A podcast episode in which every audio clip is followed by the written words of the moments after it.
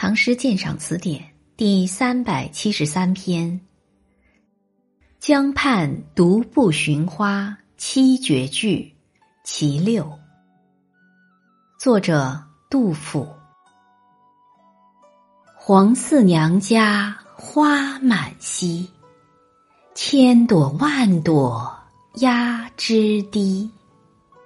流连戏蝶时时舞，自在娇莺恰恰啼。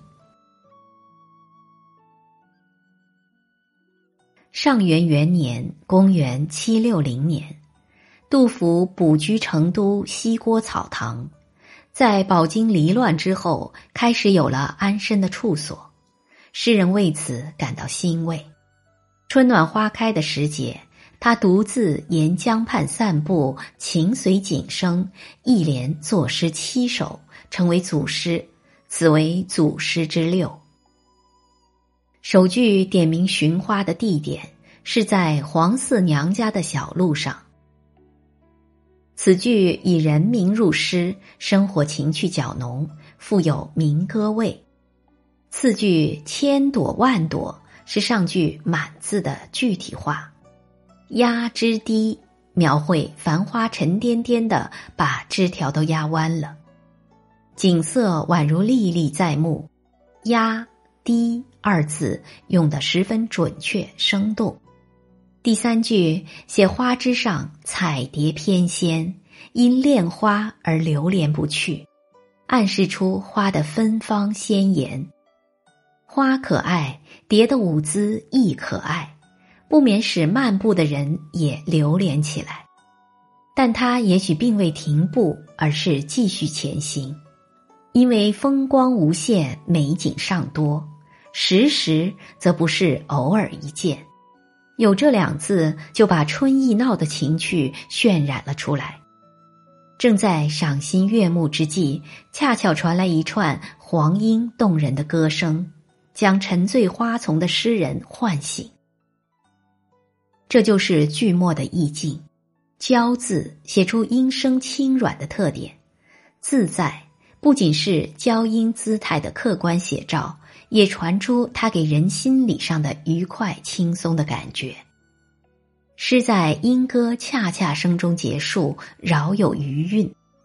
读这首绝句，仿佛自己也走在千年前成都郊外那条通往黄四娘家的路上。和诗人一同享受那春光给予视听的无穷美感。此诗写的是赏景，这类题材盛唐绝句中屡见不鲜，但像此诗这样刻画十分细微、色彩异常浓丽的，则不多见。如“故人家在桃花岸，直到门前溪水流。”昨夜风开露井桃，未央前殿月轮高。这些景都显得清丽，而杜甫在花满溪后再加千朵万朵，更添蝶舞莺歌，景色就浓丽了。这种写法可谓前无古人。其次，盛唐人很讲究诗句声调的和谐。他们的绝句往往能劈诸管弦，因而很讲谐律。杜甫的绝句不为歌唱而作，纯属宋诗，因而常常出现傲句。如此诗“千朵万朵压枝低”句，按律第二字当平而用仄，但这种傲绝不是对音律的任意破坏。千朵万朵的复叠，便具有一种口语美，而千朵万朵的“朵”与上句相同位置的“四”字，虽同属仄声，但彼此有赏去声之别，声调上仍具有变化。诗人也并非不重视诗歌的音乐美，这表现在三四两句双声词、拟声词与叠字的运用，流连自在。均为双声词，如贯珠相连，音调婉转；恰恰为拟声词，形容娇莺的叫声，给人一种身临其境的听觉形象。时时恰恰为叠字，即使上下两句形成对仗，使语意更强、更生动，更能表现诗人迷恋在花蝶之中，忽又被音声唤醒的刹那间的快意。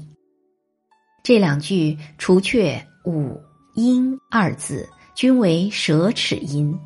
这一连串舌齿音的运用，造成一种庸庸自语的语感，惟妙惟肖的撞出看花人为美景陶醉、惊喜不已的感受。声音的效用极有助于心情的表达。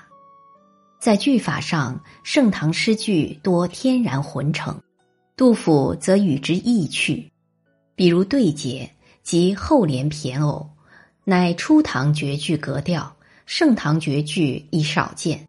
因为这种结尾很难做到神完气足，杜甫却因难见巧，如此诗后联即对仗工稳，又饶有余韵，使人感到用得恰到好处。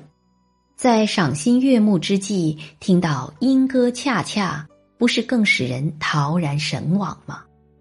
此外，这两句按习惯文法应作“细蝶流连时时舞，娇莺自在恰恰啼”，把流连自在提到句首，既是出于音韵上的考虑，同时也在语义上强调了它们，使含义更易为人体味出来，句法也显得新颖多变。